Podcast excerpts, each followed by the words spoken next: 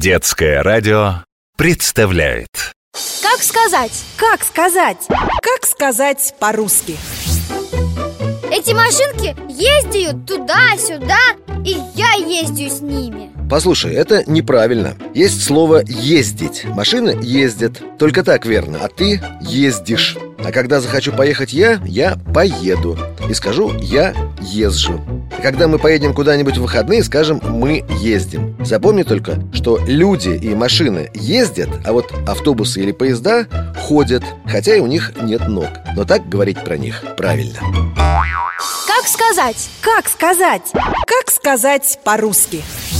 Алешка сел на горке, а ему кричат Ехай! А он им сами ехайте. Он, наверное, обиделся из-за неправильного слова. Ему должны были сказать «езжай» или «поезжай» А когда надо сказать им, чтобы поехали, правильно говорить «езжайте» или «поезжайте» Грамотно и понятно.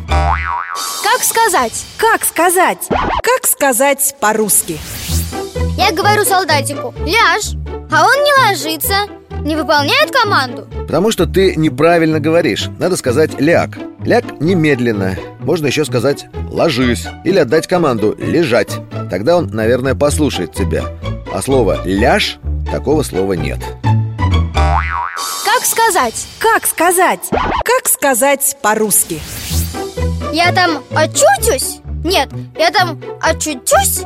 Да лучше дома сидеть Как правильно очутиться где-то? Если говорить про себя, надо использовать другой глагол Например, «я окажусь» или использовать длинный путь «Я смогу очутиться» «Я должен очутиться» А вот он очутится или она очутится Мы очутимся и они очутятся Раньше говорили «очутиться», но теперь такая форма слова считается устаревающей Как сказать? Как сказать? Как сказать по-русски?